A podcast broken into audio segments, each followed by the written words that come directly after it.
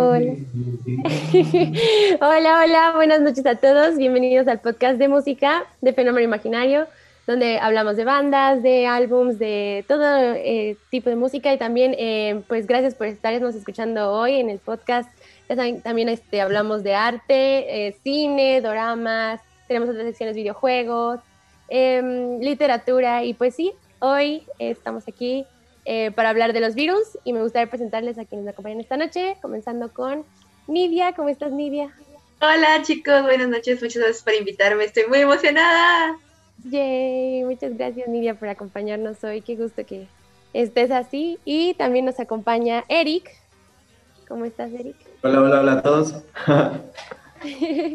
Hola Eric, em, también está aquí con nosotros Vane, me da mucho gusto verte otra vez con nosotros, ¿cómo estás? Hola muchachos, estoy de regreso. Uh, Como la ave Fénix.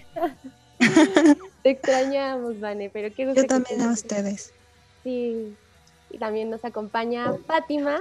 ¿Cómo estás, Fátima? Hola, ¿qué tal? Igual, volviendo, igual que Vane. Y con todo el look también de aquí de un virus. Sí, claro, yo, yo no te iba a dejar sola en esto. Eh.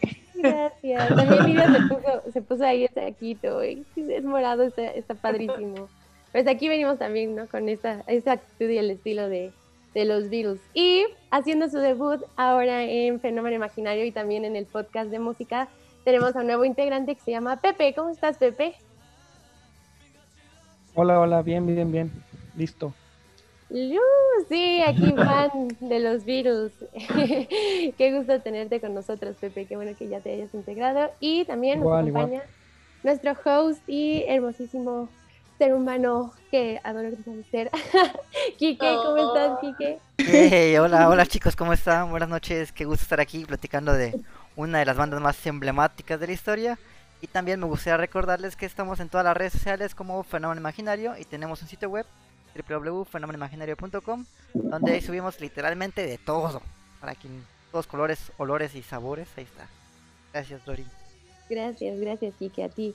Y pues bueno, sí, eh, sin más que, que, agregar a esto, porque estamos muy, eh, muy felices también ya de hablar de los virus, pues les vamos a contar un poco de, de cómo iniciaron, de, de sus primeros como eh, conciertos en los que estuvieron, cómo se, cómo se juntaron, también este, preguntarles aquí en el público, quien, quien sea fan de los virus, que, que, quiénes son sus virus este, que más les gustaron en, entonces y también sus canciones favoritas, porque todos los conocemos, son un grupo británico de pop y rock muy, muy, muy famoso, admirado, es eh, muy popular, creo que ha influido muchísimo en la historia de la música y también en, el, en, el, en la cultura pop. Eh, bueno, esta, esta banda inició ¿no? en, en los años 60. Empezó con eh, los integrantes, bueno, Paul McCartney y John Lennon. Al principio, eh, creo que me parece que Paul, este, John Lennon conocía eh, a uno de los integrantes que pues ya este, después no pudo seguir con él, pero si nos puedes contar un poco, Pepe, tú que también nos has platicado aquí de, de lo mucho que significa para ti los Beatles, que, que, cómo iniciaron, cómo se, ¿Cómo se conocieron aquí los chicos? Pues los Beatles empezaron como The Quarrymen. The Quarry es, viene del nombre de la escuela en donde ellos, que era The Quarry Bank School, y de ahí empezó The Quarrymen. Empezaron a tocar John y unos compañeros de su clase, donde eh, la mamá de John Lennon le enseñó a tocar el banjo y con eso más o menos aprendió algunos acordes de guitarra.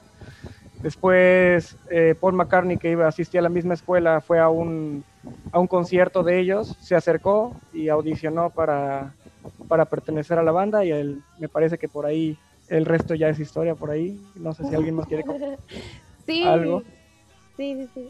Oye, pues eh, qué Eric. chistoso que, que, Ah, perdón. Nada más iba a mencionar Ajá. que qué chistoso que pusieron el nombre de la banda por su escuela. No sé, se me hace Imagínense que pasar eso aquí en México, como los UNAM. los UNAM. o algo Sí, así. Los Emiliano Zapata, los, Los- Emiliano- Honrado. los preparatoria técnica 67. Los Los hombres de la preparatoria. Sí, la verdad es que está muy curioso, ¿no? Porque también eh, eso creo que fue algo que llamó la atención de Paul cuando es- los escuchó por primera vez. También, Eric, ¿qué opinas de, de cómo se conocieron ellos? Pues lo que pasa es que de por sí Paul y John ya tenían mucha base, mucha historia dentro de, dentro de su familia con respecto a la música. Eh, el papá de, de Paul McCartney era una persona que se dedicaba a la poesía y que también hacía música, pero bueno, no se dedicaba a la, no se dedicaba a la música, sino la hacía, pero se dedicaba a él a otra cosa. Y John, su mamá le, le enseñó música, pero realmente él nunca la, lo, lo- él nunca se empezó a dedicar completamente a eso hasta los 17, 18. Y de hecho una tía le, le comentaba todo el tiempo que, que dejara la guitarra, que, o sea, que era bueno, pero, pero pues que, que tampoco se obsesionara porque la guitarra no le iba a dejar nada, no, no, no iba a vivir de eso. Y, este, uy, y, y de hecho... Cuando, cuando John empezó a crecer, su mamá le regaló un banjo y John aprendió a tocar la guitarra, pero con acordes de banjo. Y cuando, cuando Paul va a... Bueno, para esto ya existía The Quarrymen. Ujú. Se supone que hubo un domingo donde The Quarrymen tocaron este, en una de las canciones, en una como de las presentaciones de, de música skiffle, que skiffle es como música que no exige como tantas em, habilidades de música y son, tienden a ser también como canciones de iglesia y todo eso. Y The Quarrymen tocaba también, también en la iglesia. Entonces, Paul McCartney asiste a este concierto y se da cuenta de que Paul es muy, muy bueno tocando la guitarra, pero que no con los acordes de guitarra y que en realidad no se sabía las canciones. Entonces que les iba improvisando y, y John quedó muy, muy impresionado de eso. Se acerca con él y le, le, pues le dice que él le gustaría tocar, tocar con ellos. Le tocan unas canciones dentro de, de, de canciones de eh, Little Richard, este, de, ay, este, Elvis. se me fue el nombre de. mm, ¿Cómo se llama el, el- el que, el que canta el tema de Back to the Future? Ah, Este. De Johnny B. Good. sí, la, canción, la canción se llama Johnny B. Good, ¿no? Pero... No, no, no, no, no, no, El, el, el que canta este. El, el Sí, sí, la canción es Johnny B. Good. Bueno, no, pero, pero no era de. No, no son canciones de Chuck Berry. Ay, es que hay otro. Este, pero bueno. Buddy Es que Holly. nombre muy, parecido y me acuerdo por él. Bu- ¿Benny Ajá, el que, este, ¿quién dijo eh, Vane? Buddy Holly. Buddy Holly. No, no, parece que no. Pero bueno, da igual. está bien, está bien. El, el punto es que le empezó a tocar este, canciones de distintos este, rockeros de esa época Y John quedó muy, muy impresionado.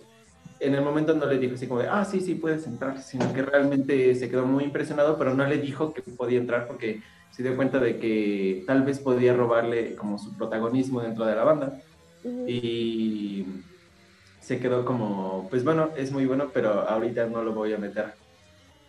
Pasa el tiempo y después uno de los integrantes de la banda de, de- en la que ya estaba John Quarry. se, se encuentra con Paul McCartney mientras iban andando en bicicleta. Y él lo termina invitando a que toque con The Quarrymen. Y así fue como Paul McCartney se terminó uniendo con ellos.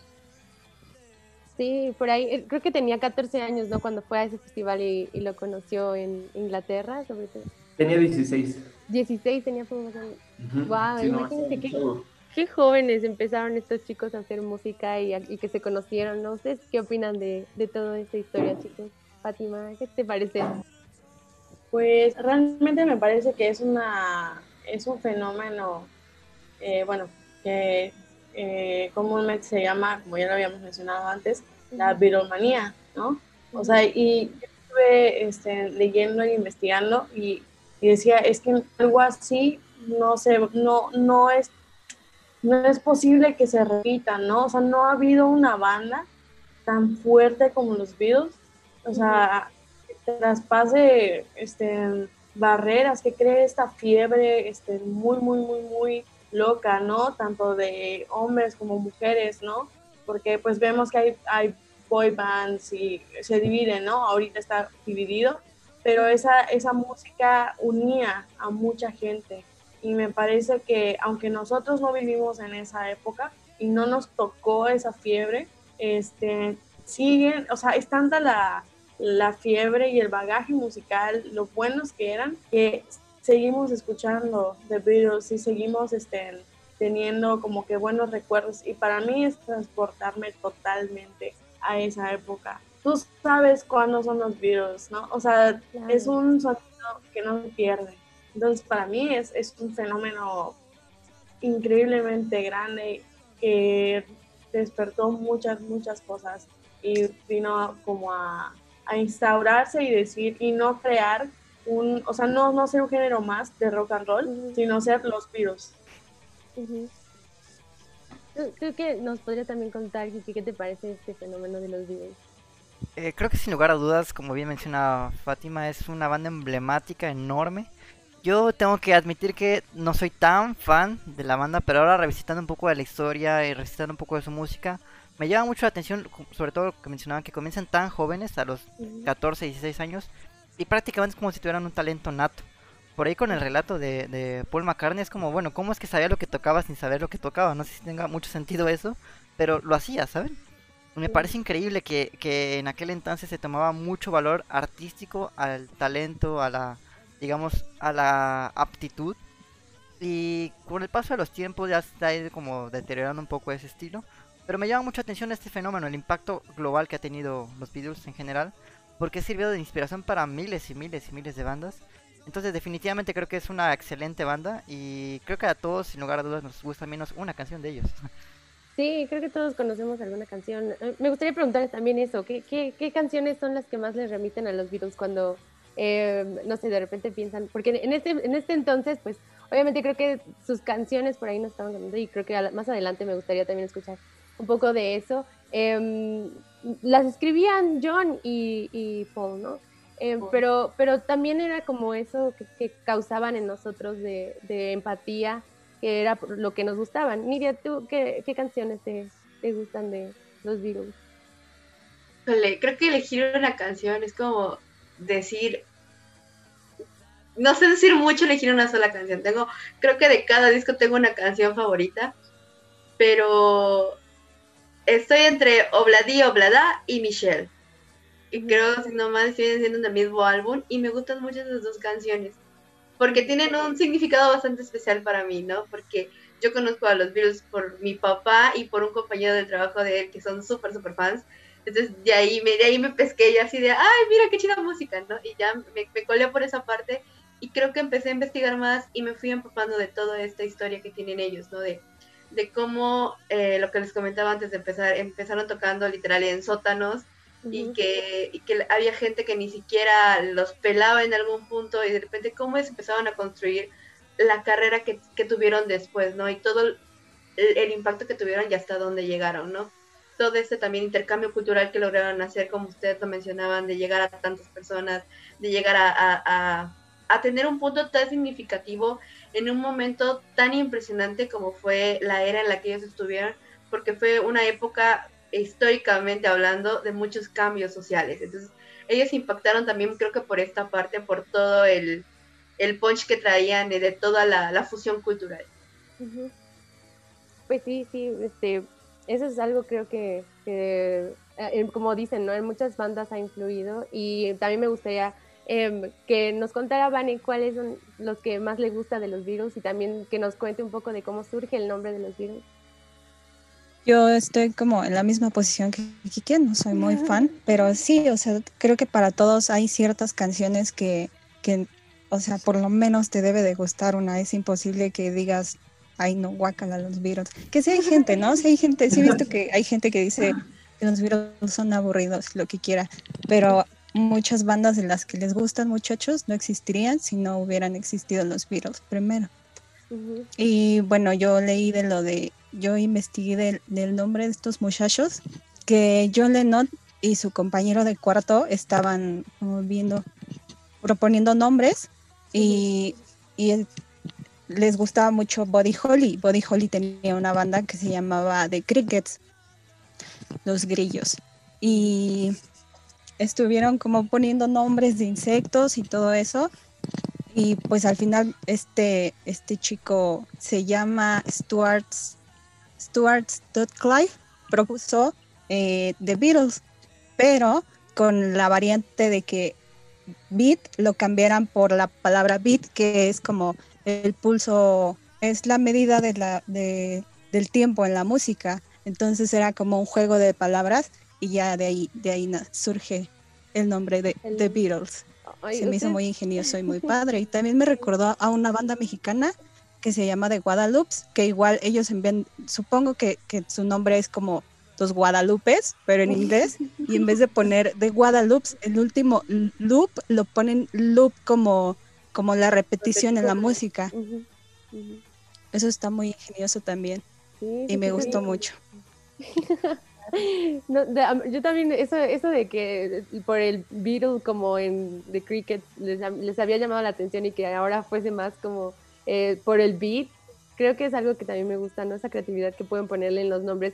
¿Ustedes se imaginarían a los Beatles con otro nombre? No sé, o sea, siento que no, si se hubieran quedado con el nombre de Quarryman, no hubiera sido tan catchy como ahora que, que todos lo ubican, ¿no? Así de, ah, los Beatles, este, bueno, es que sabemos quiénes son y obviamente nos vienen a la cabeza quiénes estaban ya eh, como sus integrantes oficiales cuando empezó el nombre, ¿no? De The Beatles, que en este caso eran, este, pues, bueno, Paul McCartney, John Lennon, George Harrison y Ringo Starr, que después se les unió también. Em, debido a que, bueno, por ahí en la, en la historia, eh, Pete, Pete, ay, ¿cómo les dije? Se me olvida el nombre de este chico, pero era muy amigo de John Lennon. Y Pete, Pete, ajá, falleció, ¿no? Y, ya no pudo estar con ellos como el baterista. Entonces, em, ¿tú, ¿tú qué nos puedes contar, Pepe, que te gusta mucho de los Beatles? A mí se me hace como trascendental lo que decía, ¿no? De que es una banda que se volvió referencia para las demás bandas, en el sentido de que es la banda que tiene un, un corte de cabello como su marca, la forma de vestir que se volvió su marca. O sea, todo esto surgió gracias a que conocieron a Brian Epstein, que fue su manager por bastantes años, que fue, estaban de Francia, en Francia, y buscaron como que el peinado que estaba más de moda y a los cuatro quedaba el peinado, entonces los cuatro como que se hicieron el peinado, los cuatro se compraron un trajecito bastante bueno, por así decirlo, y, más porque John desarrolló como que esta relación con, con su manager como de padre e hijo, o sea, tenían como que un acercamiento bastante grande, que de hecho cuando fallece su manager se vuelve una problemática bastante grande dentro del grupo, porque no sabían cómo manejarse y ahí después vamos a hablar de eso, pero, pero sí es bastante interesante como una, una banda que revolucionó, porque para empezar fueron creativos, fueron, fueron los que empezaron a crearse sus cales, que ahí es donde también surge, porque hasta esa época se grababan eh, los en vivos de programas de televisión y eso se volvía como el video musical de determinada canción o así, pero con ellos se revolucionó tanto la marca como buscar un sello que te representara, ¿no? Como distinguirse de las demás bandas que surgían de esa época. Sí, sí, porque, eh, bueno, creo que de sus más grandes eh, influencias estaban entre ellos, pues, eh, Elvis Presley, también estaba Chuck, Chuck, Chuck Berry. Ah, Chuck Berry, ajá, Chuck Berry, porque eran como los reyes del rock, ¿no? Sí, de, hecho, de hecho se, se ven influenciados que, o sea, su primer disco es totalmente una onda rockabilly. O sea, mm, de, ahí se ve que toman mucha referencia de, la música, pero a pesar de eso, mucho de la, de la personalidad que volvió legendario a los Beatles fue como esa falta de glamour, como el, que no tuviesen tanto el cabello largo, el que no fuesen como niños bonitos, ni cosas, ni algo parecido, simplemente como que eran chicos muy, muy, muy sencillos, y era lo que llamaba tanto la atención de, de, la gente, que no eran, no eran chicos que luego, luego llamaran como la atención hacia la vista, sino que realmente la música era la que, la que hablaba por ellos. Y de hecho, hasta George Harrison en una de las, de las entrevistas, que ya también llegaremos a eso, pero es un poquito spoiler, spoiler de la vida real, este, George Harrison mencionaba que eh, para él era inclusive raro que mm, viese así en la tele o en, los periódicos, no, pues George Harrison, Paul McCartney, este, Ringo Starr y, tal. Y fue, y que era muy, muy, muy extraño, porque él se sentía como si fuese otra persona, que él no se reconocía en eso. Y como esa, esa honestidad o esa falta como de, de, de presunción, era lo que hacía también tan original a los Beatles.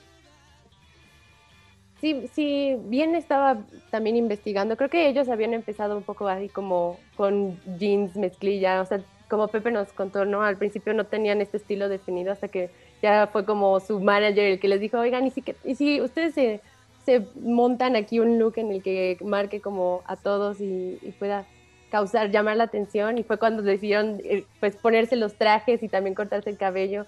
Um, algo que me gusta de, de, ellos es que después, bueno, más adelante, creo que esto lo tenemos que hablar ya en la segunda parte, es que empezaron a tomar también como la onda psicodélica y cambiaron un poco su look, pero creo que lo que más se había impactado eran los trajes, ¿no?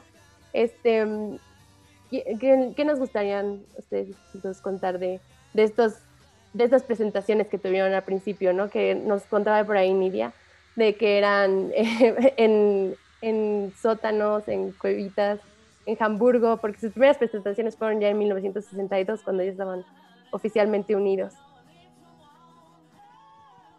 Pues algo bastante curioso es que los Beatles empezaron en Alemania, donde se volvieron más populares, y cuando regresaron a Liverpool a tocar, todo el mundo pensaba que eran alemanes, y eso, eso lo sorprendía mucho. De hecho, los primeros discos, si no me equivoco, tienen su versión en alemán de todas las canciones, y las puedes llegar a, a encontrar así.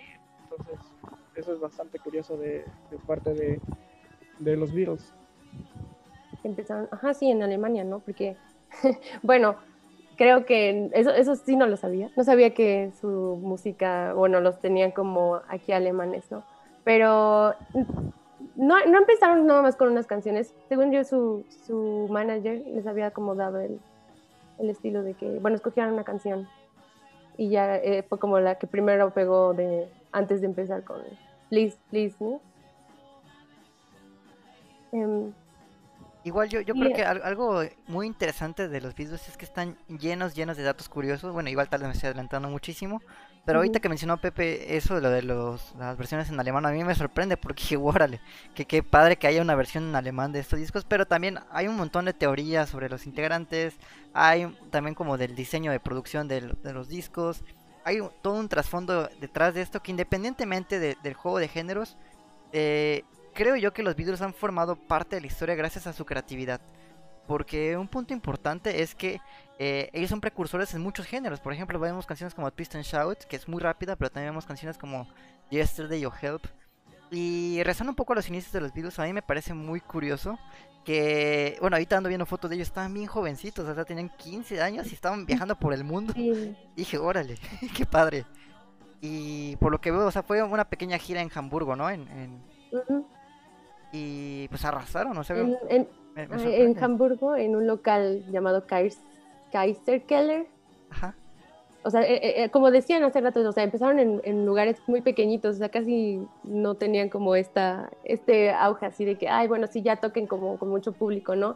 De hecho, en esta historia que nos contaba eh, Pepe, creo también terminó su gira porque expulsaron a George Harrison del país, ¿no? Porque era menor de edad. Y después, sí, sí, sí, y después este, pasó con Paul McCartney y Peter Best que por lo mismo de que eran este, menores de edad no podían estar allá. Y ya después, bueno, regresarían a, a Liverpool a, a, a, seguir con todo su auge, ¿no? Um, ¿Tú qué nos puedes contar, Eric, de, de estos que tuvieron al principio? um, de, de, de, estos dos que, pero ya no alcancé a escucharlo. De, de que empe cómo empezaron en Liverpool a tocar, a presentarse. Pues bien, um, no, no, es un secreto que de muchas de las presentaciones de los Beatles son muy, muy, muy legendarias por un lugar llamado La Caverna. Se, dice que dentro, del, dentro de dos años hicieron más o menos como 200 presentaciones. O sea, son un buen... poco a poco empezaron a tener mucha, mucho auge ahí dentro de, de, la caverna, ahí en Liverpool. Y hay como muchas anécdotas respecto a, la, a los, a los conciertos que sucedieron ahí. Uno de ellos es que este, tenían como, con, conforme se iban haciendo más populares, la gente iba como, se iba amontonando y amontonando y amontonando y llegaba un punto donde Paul McCartney ya se sentía como muy irritado porque ya ni siquiera lo dejaban tocar y ya estaba así como hasta la esquina. O sea, yo estaba muy, muy, muy pegada a la pared y dijo, es que no, es que yo no puedo tocar así. Entonces pusieron como una especie como de bardito, como, como una rejita súper pequeña. Y se supone que esa fue, esa fue la primera protección contra los fans de los Beatles, de, tan cerca que querían estar de ellos. Y pues también, por ejemplo, el, el, el, el, lugar se volvió muy legendario, ya que esos dos años de sus inicios no fueron los únicos donde ellos tocaron. Obviamente regresaron también durante los años más populares de su, de, del auge. Y también hay ahí como una notita que escribió Paul McCartney, que puso este, eh, Paul, I am back, o I am Paul and I am, I am back, algo así parecido. Y lo, lo, lo, talló como en un techo. Igual creo que este, Fátima tiene ahí una anécdota de la caverna. Ah, sí, este, pasa que en la caverna iban a grabar este, una de las primeras canciones de Please Please Me, pero no se podía porque había muchísima gente. O sea, de hecho, ustedes pueden buscar las fotos en internet. De hecho, hay un video, me parece. De hecho, o sea, el camarógrafo está de este lado, aquí está el escenario y ellos y la gente está abarrotada en la parte de atrás y es literalmente una caverna, o sea, tiene, es todo como de, de, ladrillos, y ellos están ahí tocando, entonces dijeron, ok, no lo vamos a grabar aquí, porque no se escucha nada, y algo que también este, era muy, muy significativo de ellos era el sonido, porque el sonido a veces llegaba a ser muy fuerte cuando tocaban, entonces este, después ya se fueron puliendo y, y tal, este, y terminaron grabando en, en donde me dijiste, Eric, en, en, en ah, en EMI, en EMI Records. En EMI. E incluso eh, cuando quisieron hacer la, la una, una, portada de un disco, este, los, siempre los sacaban a, a los videos de, de, cualquier lado donde querían hacer cosas. Este, los sacaban de un zoológico donde querían este, hacer una foto para una portada y les dijeron, no, chavos, aquí no se puede y este y terminaron, terminaron haciéndolo en un, en un balcón. De hecho, justo va a retomar lo que dijo Kiki, se ven súper chavitos, o sea, de verdad se ven muy, muy, muy niños, con esos cortecitos recién hechos, con ese trajecito. Entonces, este, sí, ¿no? Era, era muy, este, llegó a ser tanta la fiebre que, como dice Eric, este, no podían ni tocar en, en los lugares donde, donde, donde se presentaban. Sí, de, hecho también eh, dentro de la... cuando Brian Epstein los presenta aquí a EMI Records, eh, el, el, director o el que llevaba, el que estaba al mando del estudio, se supone que no quedó como tan impresionado de su, de su, de su música, que era como de, ah, pues, pues está bien, pero, pero no, no es nada sorprendente. Y años después dijo, es que lo, lo sigo creyendo, no era nada sorprendente. Y, y, ya conforme Brian Epstein lo fue convenciendo, fue como les empezó a dar la, como la, la, como la permisión de poder este, tener más, más créditos. Pero de hecho, hasta, hasta hay como una especie como de leyenda urbana que su primer sencillo que lanzaron, Brian Epstein compró 10.000 copias de, las, de, de los discos que, que, se sacaron para poder instaurarlos dentro de los más vendidos. Entonces, igual, igual lo haya hecho o no lo haya, lo haya hecho, y me parece como una estrategia así de un genio para, para poder posicionarlos como lo mejor. O sea, realmente hasta ahorita me puede, o sea, inclusive si lo hacen ahorita sería como de, wow, a mí no, se me hubiese ocurrido. Y, y, ya fue a través de eso que, que, su música empezó a estar cada vez en los primeros lugares dentro de Liverpool. Si bien me parece, creo que este, bueno, el productor con el que los llevaron, que, que no era como tan así fan de lo que habían hecho al principio, se llamaba George Martin, pero una de las canciones que más así les, le habían gustado y con la que empezaron, creo que fue Love Me Do, que estábamos comentando un poquito hace rato de esta canción, como, eh, eh, bueno, para algunos es la que más, eh, como, la que más hace que conozcan a los virus. Y yo quería preguntarles a Nidia y a Vane, em, si a ustedes les gustan de las primeras canciones de este disco, bueno, de estos que empezaron a grabar en EMI Studios, ¿cuál es su favorita? Yo creo que mi favorita sí sería Love Me Do. No, o sea, escuché el primer disco y, y es como, "Mm, está bien, pero sí, para mí siento que resalta más esa, porque también fue como, siento que fue un, un- una buena elección de sencillo, porque es una canción muy pegajosa y muy movida. Bueno, no tan movida, pero es pegajosa. Entonces yo, creo que sí, yo me quedo con esa. Love Me Do. Hace rato, igual que nos estaba comentando el la variación de estilos que traían las canciones, ¿no? Desde eh, ah, Love Me Do hasta...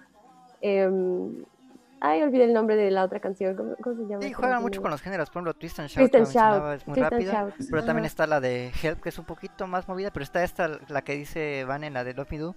Que sí, o sea, tal vez no es tan movida, pero sí es como muy chiclosa, muy pegajosa. Se te pega el ritmo. Y también tengo que decir que es mi favorita. de- ujú. Vivian.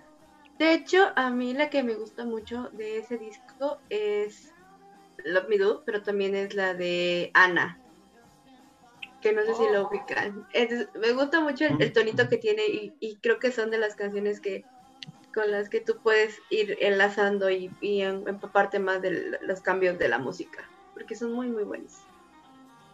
Tú, Pepe, ¿qué nos puedes contar un poco de este álbum? Es- para mí la favor- mi favorita es I Saw Her Standing There y Misery. eh, mm, las más rescatables del álbum, sinceramente. Y también otro dato curioso que, se- que me estaba acordando es que The Beatles fue la primera banda en volver un, por así decirlo, un rockstar al baterista, porque fue el primero en poner en un podio al baterista para, para que destacara, porque siempre el baterista era como el extra, ¿no? El que estaba ahí, pero nadie le prestaba atención.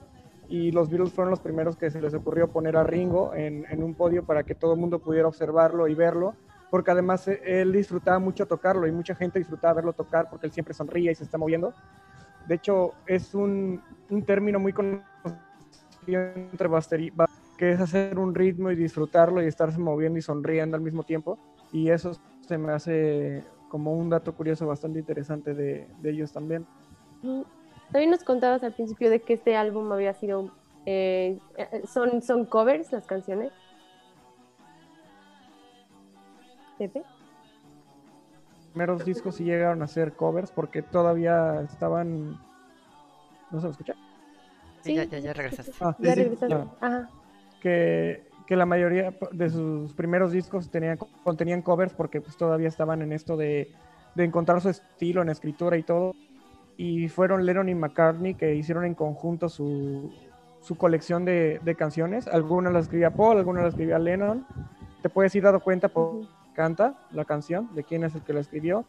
Casi siempre las más como románticas llegaban a ser de Paul y Lennon tenía un poco más de, de crítica o de canciones de tristes, por así decirlo. Y George Harrison después este, comenzó a escribir también sus canciones. Ringo llegó a escribir una o dos, me parece.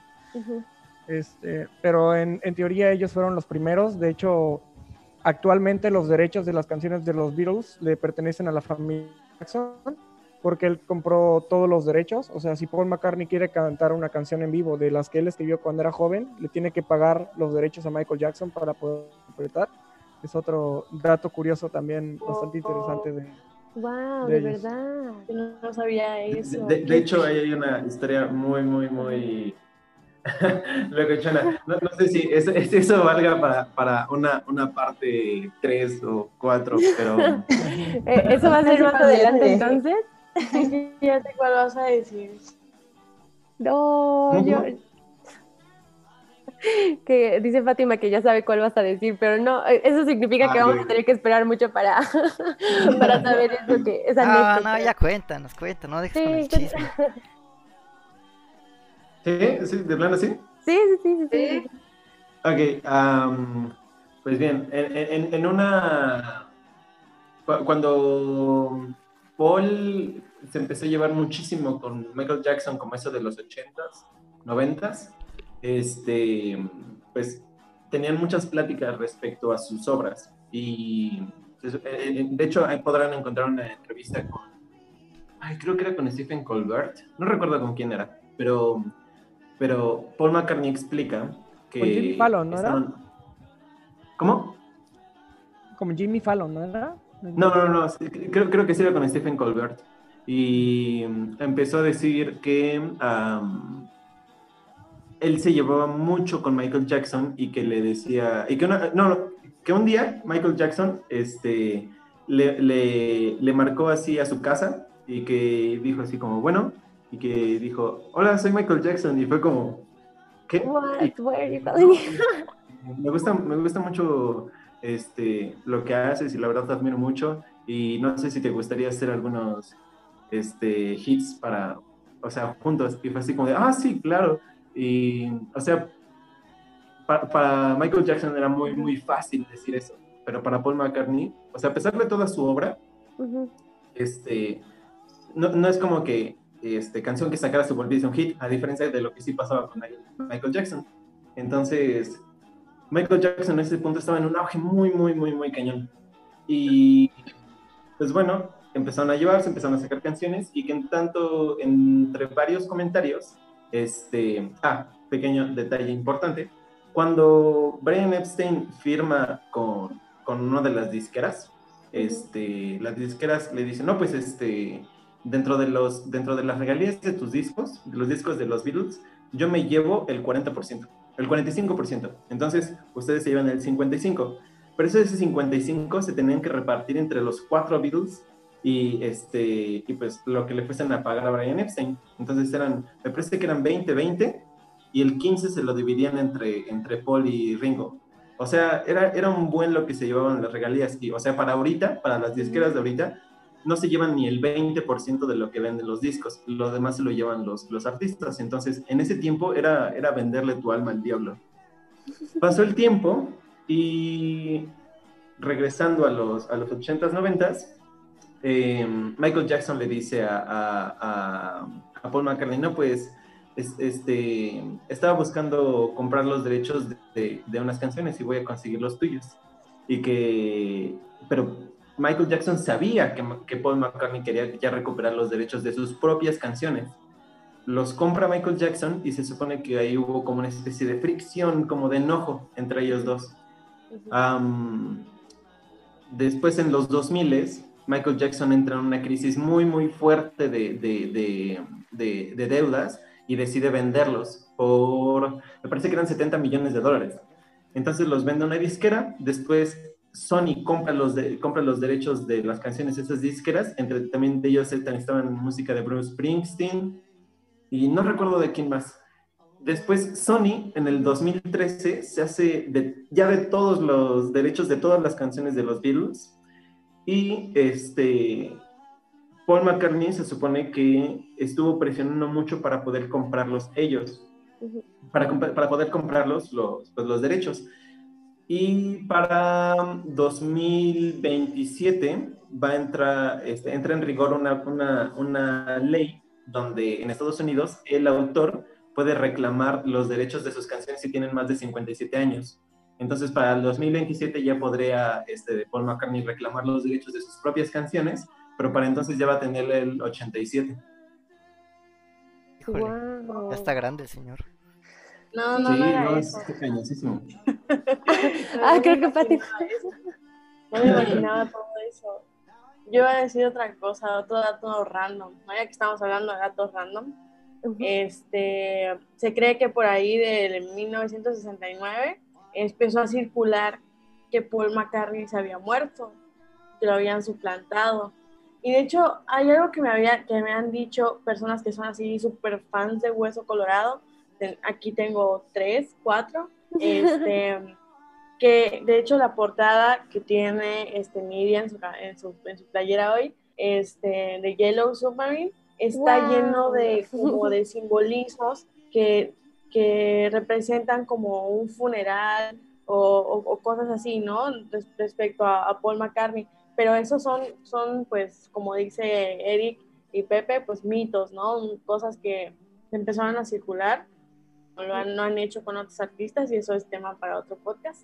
Este, pero sí, es, es cierto, bueno, es todo eso que se dice. Y de hecho una amiga, recuerdo que me dijo, oye, ya me llegó mi, mi disco de Yellow Submarine y lo quiero ver. y le dije, ¿por qué? Porque es que por esto, por esto que les acabo de, de comentar, y me gustaría ver a fondo los detalles que hay en esa portada. Entonces, no sé si ustedes, este, que son más así, más, más, más fans, este, saben algo acerca de, de esos datos. Yo lo llegué a escuchar, Ah, pero bueno. con el Abbey Road. Ajá, lo mismo, o sea. que, ajá, que estaba lleno de simbolismos, que porque Paul McCartney está descalzo y que uno es el que lo entierra y no sé qué tanto. Y también en otro podcast llegué a escuchar que en, en la placa del, del carro que está atrás viene como que, que la edad que habría tenido Paul McCartney al momento de grabar ese disco y cosas así como muy, muy bizarro todo. Pero yo lo escuché con ese, no sabía que era con el Yellow Submarine. Yo lo escuché con el de Sargento Pepper. Es también, que también está lleno de cositas interesantes. Ah, perdón, Idia, adelante. Es con el sargento Pepper hasta donde sí, ajá. Es que todos los discos tienen como que una historia de trasfondo y tienen un mito, pero creo que la más famosa era la que mencionaba Vanessa, eh, por todo lo que, lo que se vino, porque creo que terminan de grabar el álbum ya poquito este, Se separan, ¿no? todos estos sucesos, ajá. Pero sí, o sea, que todos tienen como un mensaje escondido, ¿no? Digo, eh, el Yellow Submarine eh, en la parte de las ventanitas dicen que tiene, eh, si no mal recuerdo, creo que los colores hacían alusión a, algo que, iba a cambiar en toda la, dinámica de lo, de- de lo que era la banda. Entonces, eh, por eso tiene, tiene como estos detalles. Pero y también hay como datos random de lo del Sargento Pepper porque en, es, en justo justamente en esa en esa portada hay muchas personalidades en esa fotografía de hecho como dato random también a Tintán lo llamaron para participar en esa fotografía y él dijo que no. Entonces eh, es algo que tú dices pudo, pudo haber quedado marcado para la historia como un mexicano que salió ahí y, y no quiso.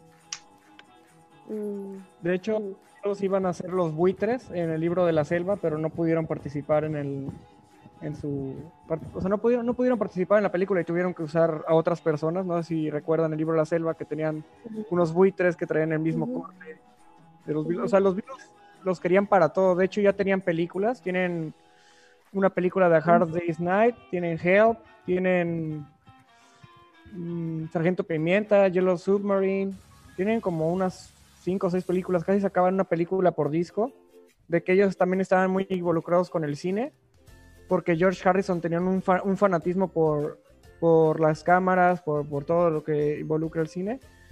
Y de hecho en Hard Day's Night puede, hay unas tomas que toman desde un helicóptero y se puede ver cómo George Harrison está, está con la cámara filmando a, a los demás miembros. Y son datos curiosos que también se, se viven con los Beatles.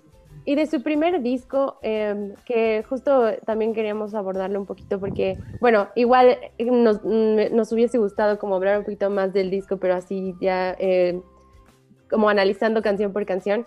Pero de este disco, del primero, eh, creo que no hay algo así que hayan ellos como empezado desde entonces, ¿no? O, o, bueno, más que nada que son los covers. También creo que hay varias canciones de ese su primer disco que se empiezan, que se vuelven a repetir en otros álbumes. Y de hecho, eh, creo que es All You Need Is Love. Al final se puede escuchar el intro de, de She Loves You y eh, también mencionan Yesterday y mencionan otros nombres de otras canciones. Pero hay que tener como que mucho oído para, para captar todos los nombrecitos porque van como conectados. No, y hay muchas, mu- muchas cosas que pasaban en el estudio mientras estaban grabando las canciones que eran improvisadas en el momento, que estaban pasando en el momento. O sea, por ejemplo, al final de Helter Skelter, puedes escuchar a Ringo gritar que ya tiene ampollas en las manos de tanto estar tocando la canción. Como Wow. dato I curioso. on my fingers. Ya, ya está cansado de tocarla y se puede escuchar. Y los dejaban así, o sea, si tú escuchas, por ejemplo, Sargento Pimienta, que es el disco según la revista Rolling Stones como el número uno de toda la historia, y lo escuchas en vinilo y luego lo escuchas en digital, yo vi muchas críticas que decían de que el digital era una basura, o sea, no se comparaba con el disco original, no, no, no llegaba a ser el disco, porque como limpian muchas cosas de ese tipo de cositas que se grababan en el momento por la acústica del lugar, que era el, el estudio Abbey Road, que es el, el estudio donde grabaron muchas canciones y muchas bandas han grabado ahí. Me parece que Maroon 5 también ha grabado ahí canciones.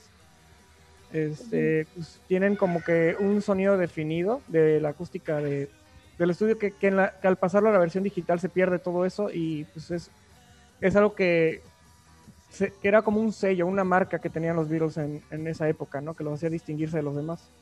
Ujú. Lo que me gustaría rescatar de lo que dijo Pepe es que es muy cierto. O sea, ellos, ellas, ellos eran muy naturales al momento de grabar.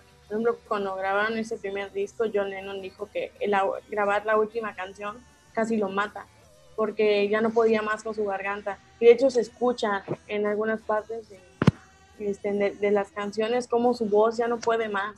O sea, ya, o sea, ya está este, ya está muerto, pero pues fueron nueve horas seguidas de grabación, entonces pues obviamente se entiende, ¿no? Que, que el hombre esté muy cansado, aunque pues en el primer, en el primer álbum pues tuvieron intervención este, de voces los, los cuatro, este, pero aún así debió ser súper, súper cansado de haber estado grabando nueve horas seguidas.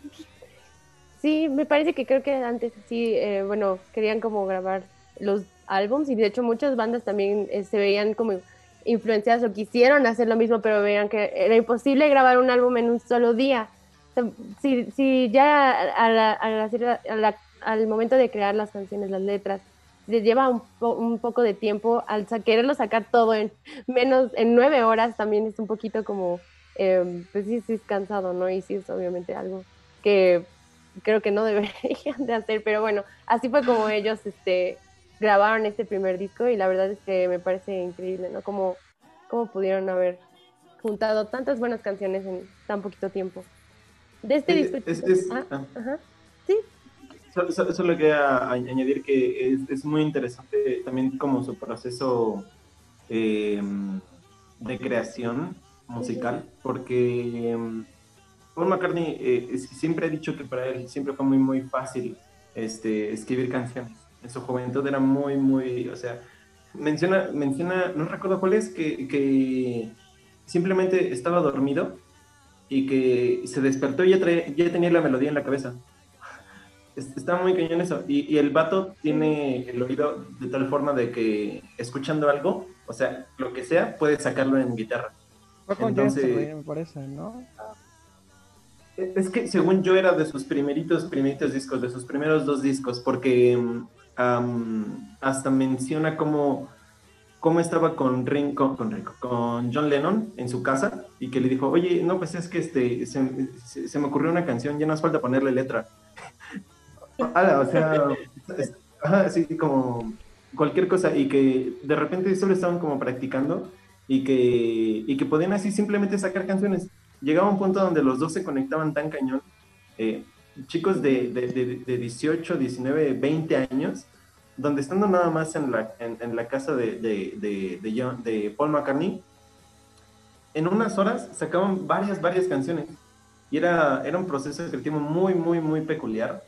Y, o sea, la verdad a mí se me parece eso un genio, de que ya ni siquiera tienes que, que, pensarla, ya hasta la sueñas.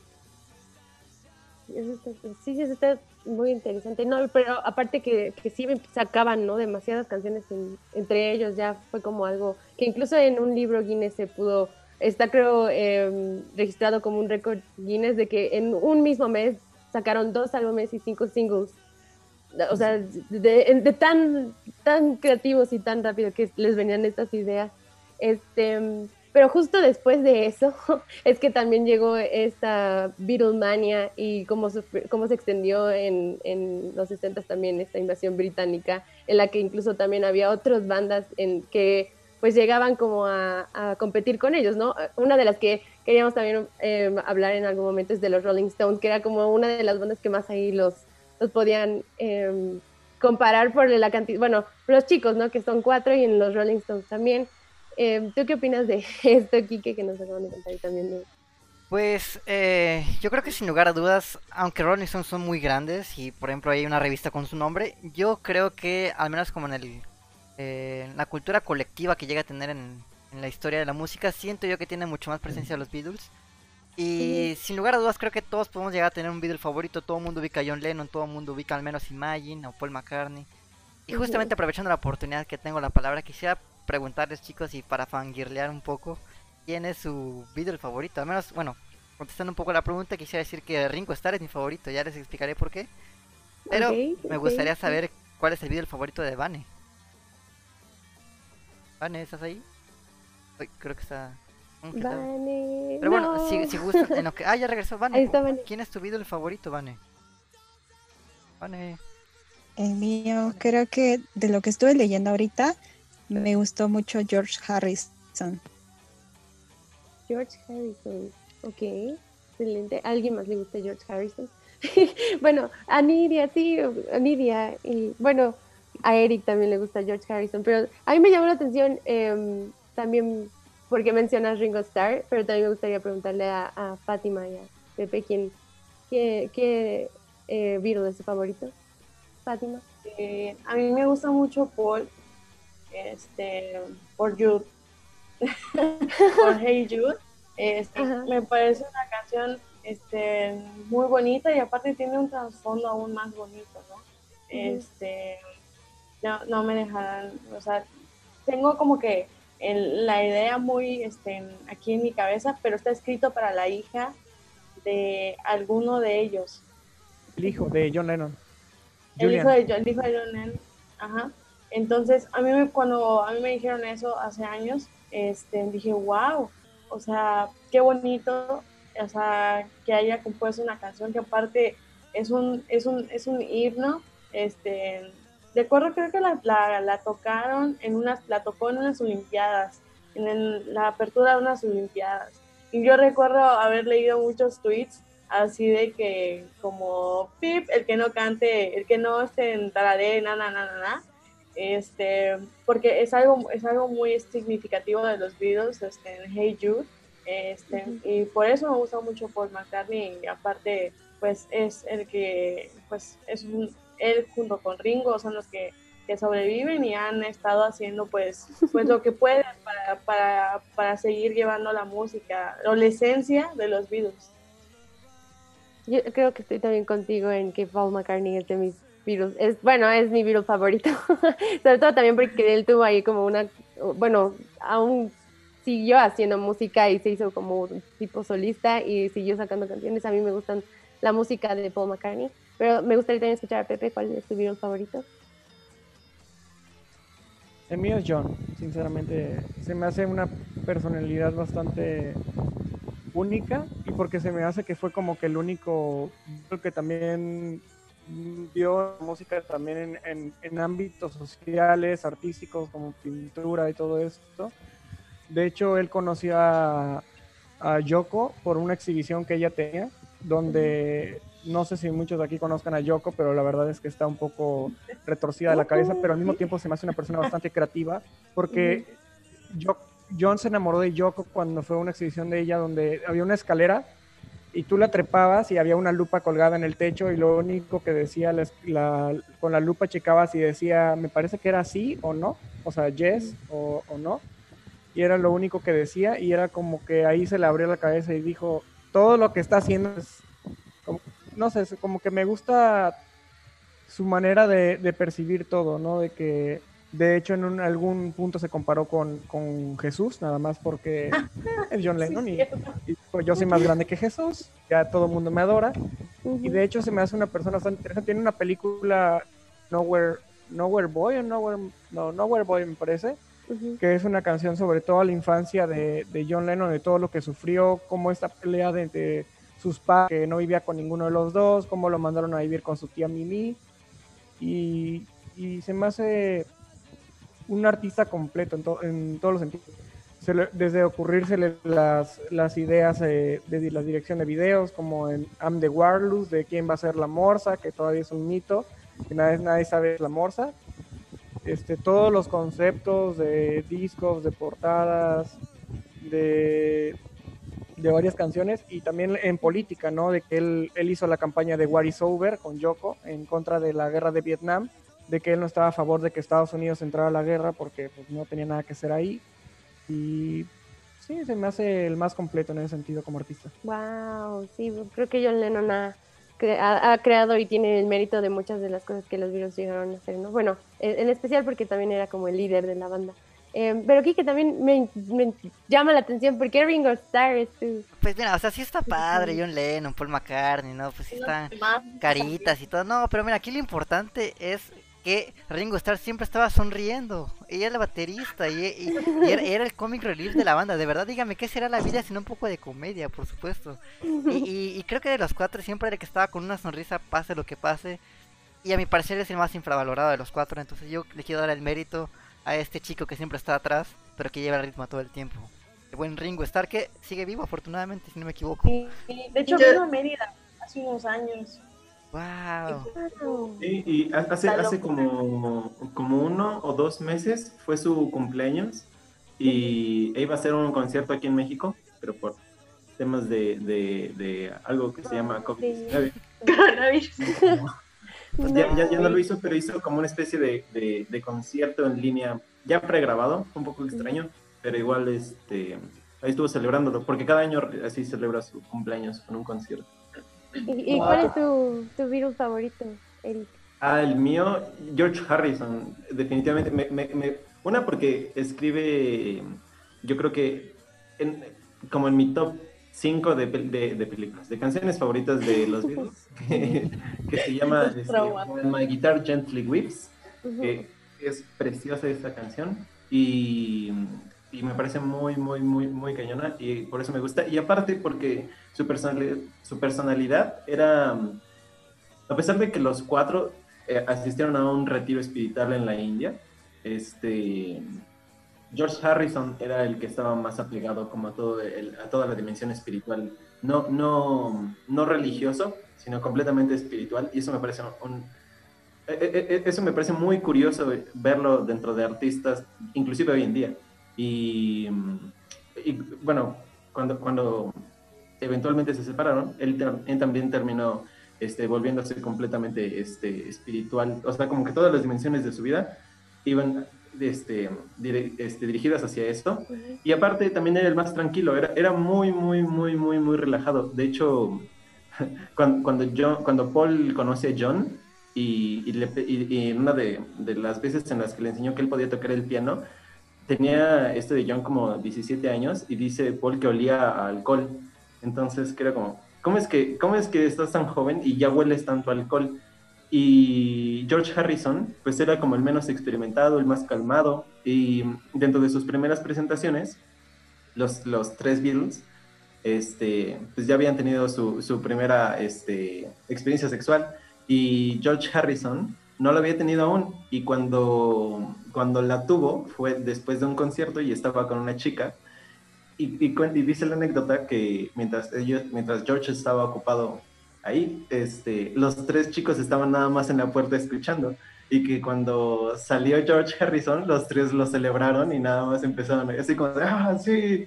Entonces, como, como ese, ese, tipo de, de, de personalidades como súper tranquilas me llaman mucho la atención es mi favorito. George Harrison, sí, a mí me encanta como esta amistad que, que llegaron a, tener estos chicos y pues no, bueno, se sentían ya como hermanos y familia por ahí, como los, nos contaba Nidia, ¿no? Incluso de, eh, este, digo, Vane, ¿no? De, no, sí, sí fue Nidia cuando di, contó lo de Hey Jude. Em, fue Vane. sí, cierto, fue Vane, discúlpenme chicos.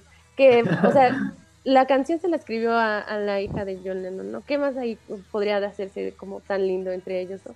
Eh, ¿Por qué Nidia también es George Harrison favorito? También es por todo lo que nos acaba de contar. Y también, em, bueno, sí, sí, adelante Nidia. Es que parte de mi espíritu animal eh, es George Harrison, así de ¡ah!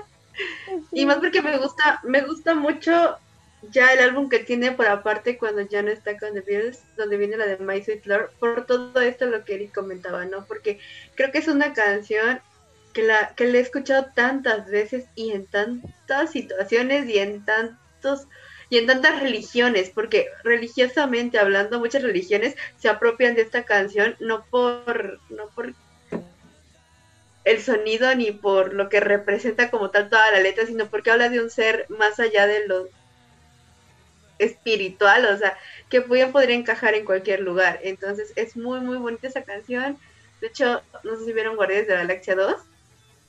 Esa canción sale está en el soundtrack. Cuando llegan al, al planeta del, del papá de, de Peter, esta canción está sonando. Y yo cuando escuché esa canción fue así como de, ¡ah! Me, me, me regresé muchísimo. Claro. No, sí, de hecho, de las películas creo que, bueno, sí, han estado en todas partes los virus. Una de las películas en las que más me gusta y que disfrutaba mucho ver porque tenían sus canciones, y creo que, bueno, es este, todo el mundo la conoce y por ahí estábamos platicando de ellas, Across the Universe. Vale, también creo que le gusta mucho esta película. Y, Sí, y en algún momento también me gustaría que habláramos de, de estas películas, ¿no? De Yellow Submarine, en las que ellos también estuvieron y, eh, bueno, eh, Across the Universe, pero también de los álbums, sobre todo este que había sido Please, Please Me, que era uno de los que con los que iniciaron ahí en el, 64, en el 63. Em, no sé si quieran agregar algo más, chicos, al final. Em, creo que Fátima también tenía algo de este álbum, Please, Please Me. Como un Ah, sí, pero, pero lo, ay, se fue Pepe. Ah, se nos fue Pepe. Se nos adelantó. Este, Este, Pero regresará Pues- reemplazado así como Paul McCartney y nadie se va a dar cuenta. nadie se va a dar cuenta de que se fue. Pues nada, o sea, como que, o sea, dejarlo para otro este, podcast porque por lo que estuve investigando también, por lo que sabía, eh, son unas canciones que se pueden estudiar una por una. Incluso partiendo de Twist and, Show, and, and Shouts, perdón, Ajá. mi inglés es muy bueno, este, pues que es un cover y que ellos dijeron, lo hicieron suyo y, y lo escuchas y es, ah, son los Beatles. Entonces, este, pues no sé, o sea, este, este álbum de Please Please Me, este, tiene mucho, mucha tela de donde cortar desde pues lo que había comentado al principio, ¿no? Que lo hicieron en un día. O sea, Ujú. ya habían, ya habían, este, bueno, en nueve horas y en un día. Entonces, este, ya habían grabado dos en el 62, pero grabaron este, las demás en el 63.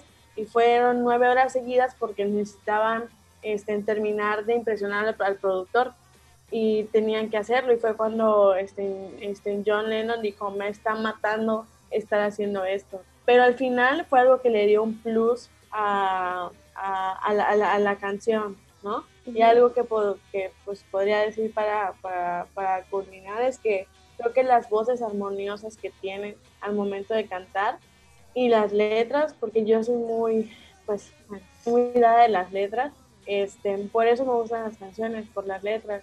Y, este, y ya luego, pues, les, les- les- cuando hablemos más a fondo de este, de este álbum, este, que, que, que puede, algunos les gusta todas, algunos no les gusta todas, algunos eh, solo rescatan una canción, este, que es un cover, este, pero que la reventaron así muy, muy, muy cañón. Y pues nada, eso, que son una banda que marcaron completamente la historia de la música. Y de hecho se posicionan en esa, en esa época de, de Rolling Stones, The Doors, y en primer lugar están ellos, los Beatles. Los Beatles. este, y ya, pues eso. Tú, Vani, que nos puedes también comentar ya de último. Pues a mí también me gustaría que habláramos próximamente del capítulo de las chicas superpoderosas en donde salen y el de los borbotones de los Simpsons. Los blitos. Sí, ya apareció. está Exacto, de también el de los Simpsons. Sí, me, me acordé ahorita que Pepe estaba contando de cómo conoció John Lennon a, a Yoko, que sale justamente esa escena en, en las chicas superpoderosas. Quiero que hablemos de eso. Sí, sí, Sí, buenísimo. Sí, sí, sí, estará buenísimo, sí. y bueno, sí. Y, y tú, Eric, ¿qué nos puedes contar también? Am, yo, yo- e- es imposible decir que una banda es la mejor de toda la historia. que, o, sea, es, o sea, es algo muy subjetivo, pero lo que sí yo creo es que es la banda más influyente de toda la historia. Y no, no solo por las canciones que ha creado, sino también por las bandas que se han creado. De hecho, yo tengo un amigo que se llama Marco, y Marco Arechiga, te estoy haciendo promoción. Este, Saludos, Marco.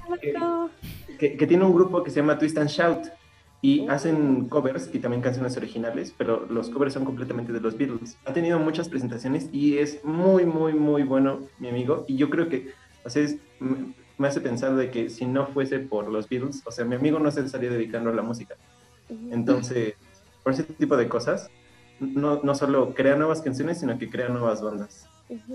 Wow, está excelente algún día platicar con tu amigo y también saber cómo es este, ¿Cómo ha Sí, sido su claro, claro. eh, el de los, en los Beatles, ¿no? Y también conocer un poquito más de ahí de lo que hacen. Además de, de los covers que nos contaste, también escriben canciones originales. Y eso está increíble. A mí me encanta que también eh, vayan así surgiendo, ¿no? Tú, Nidia, que también estuviste aquí hoy como nuestra invitada especial, que te gustan los Beatles y que me encanta tu playera de Yellow Submarine. De hecho, ¿Cuál es tu- está toda la letra aquí en la playera. Es lo- Wow. lo, interesante. Wow. Entonces, cuando la vi dije, ah, la necesito en mi vida, ¿no? Ajá. De hecho, también como dato curioso, eh, Netflix tiene una serie que se llama The Big Boss, que son unos insectos y cada, ca- cada capítulo es una canción de The Beatles. Y es para niños, o sea, es completamente para niños. Entonces está muy, muy bonita y son muy bonitos los capítulos, de hecho, la he visto. Entonces sí, sí, véanla, chequenla. Ay, sí, suena bien. ¿De, de Big Boss se llama? Ajá. Big Boss. De todos modos, ahorita se los escribo en, en- los comentarios. Sí, sí suena interesante. No sabría, no sabía de que también llegaran a ser como para niños, pero eso está lindo, eso es lindo. Y eh, Kike, también, que nos puedes decir ya últimos comentarios? Sí, iba a comentar que es una de las bandas, como mencionaba Eric, más influen- eh, influyentes de la historia y sobre todo emblemáticas, porque hasta la fecha siguen habiendo estos tipos de podcasts. Por ejemplo, hablando de los Beatles, incluso películas, como el año pasado salió una película ll- llamada Yesterday de Danny Boyle, el que dirigió Trainspotting. Que bueno, ya hay opiniones encontradas, hay gente que le gusta y gente que no le gustó, pero sin lugar a dudas es, es una película que es sobre los Beatles. O sea, ¿cuántas películas vemos actualmente de bandas de hace 50, 60, 70 años? Y sobre todo porque, como bien mencionaban, influyen muchas bandas. Por ahí creo que Nirvana también tuvo mucha influencia de The Beatles. Y bueno, yo sé, yo, yo tengo que decir que tengo que recomendar escuchar The Beatles porque me parece una gran banda. Aunque seamos o no fan del género, por ahí encontraremos alguna joya oculta. Sí, ¿no? Y bueno, o sea, sus canciones creo que están eh, tan variadas como lo decías al principio. Y a mí me encantan también algunas de las que eh, después ya en su onda psicodélica sacaron, ¿no? Eh, y pues también porque estuvo esta vez, por primera vez, Pepe en el podcast de música. Tus comentarios finales, Pepe, y también qué nos puedes decir de, de este podcast. Pues ahorita que estaban dando recomendaciones, también quisiera recomendar ahorita un documental que me acordé ahorita que dijo Eric sobre George Harrison, que es un documental que se llama George Harrison Living in the Material World, donde habla él de cómo deja lo psicodélico y se pasa a la espiritualidad gracias a, a sus, por así decirlo, su estancia en la India y cómo él vivió todo esto, cómo lo, lo llevó hacia la música, cómo hizo My Sweet Lord, cómo hizo All Things Must Pass, todo, todo este álbum, ¿no? Que, que es bastante trascendental de él. Y otro documental de detrás de Imagine, de John Lennon, que se llama Imagine, dos puntos John Lennon, así tal cual en Netflix, están los dos.